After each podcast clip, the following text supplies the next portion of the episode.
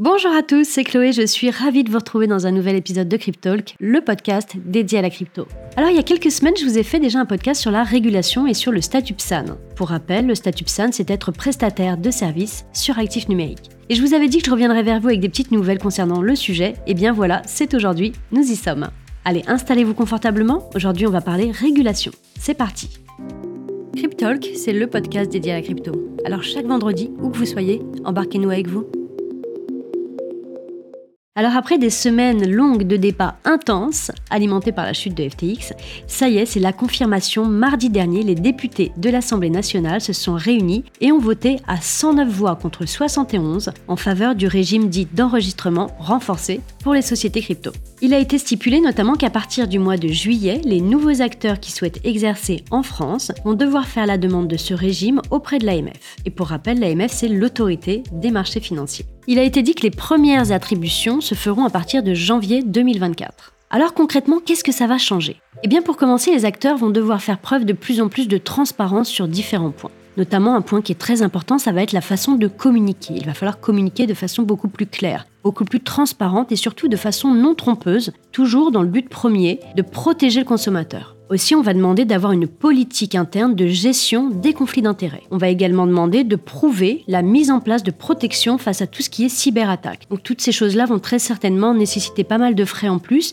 parce que derrière il faut de l'humain, il va falloir également faire des audits. Alors ce nouveau régime, comme je vous l'ai déjà dit, est dans un but premier, c'est de protéger les utilisateurs. Même si je me suis déjà exprimé sur le sujet, le problème de FTX n'était pas lié à un problème de notre écosystème, ce n'était pas lié à un problème de crypto, mais c'était clairement à des défauts de gestion de la société de la part de son dirigeant. Alors c'est un autre débat, mais je trouve qu'il est quand même toujours très important de resituer les choses. En tout cas, in fine, voici où nous en sommes sur un enregistrement renforcé. Alors sachez qu'avant le mois de juillet, les acteurs pourront demander le régime d'enregistrement obligatoire classique. Là-dessus, il n'y aura pas changement.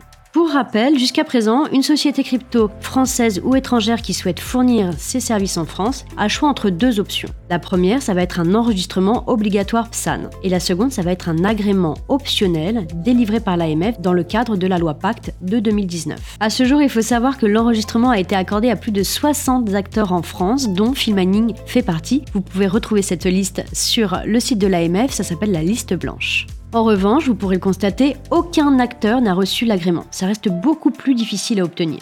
C'est compliqué parce que le premier point nécessite de répondre à des exigences importantes de fonds propres. Et la deuxième métrique qui est demandée, c'est d'avoir un contrat d'assurance responsabilité civile qui donne des garanties aux clients en cas de souci. Ça, à ce jour, il n'y a aucune assurance pour le moment qui existe dans notre écosystème. La mise en place de l'enregistrement dès le mois de juillet a été demandée expressément par le sénateur Hervé Moret, alors que le gouvernement français, lui, envisageait seulement une mise en application début 2024. À côté de ça, n'oublions pas, il y a aussi la préparation de MICA. Alors MICA, c'est Market in Crypto Asset. Il s'agit pour le coup de l'application de la réglementation, mais ce à échelle européenne. Je vais vous faire un petit bilan aussi euh, pour vous donner où on est Filmaning quant à toute cette régulation. Donc comme vous le savez, nous avons été enregistrés PSAN euh, il y a maintenant deux ans. Nous sommes en train de passer l'agrément optionnel du coup avec la version fonds propres et nous sommes également en marche très activement vers MICA. De cette façon, nous allons pouvoir élargir nos champs d'action. Voilà donc pour ce petit point bref sur la régulation. Je trouve qu'il était quand même assez important d'acter les choses. Je sais bien que le sujet n'est pas très sexy, mais finalement, ça fait partie aussi de l'histoire de notre écosystème. Ce sont des étapes qui sont importantes. Voilà, en tout cas, je vous remercie pour votre écoute. Je vous souhaite un très très bon week-end à tous. N'hésitez pas à liker, partager et mettre en favori si vous êtes sur une plateforme de streaming.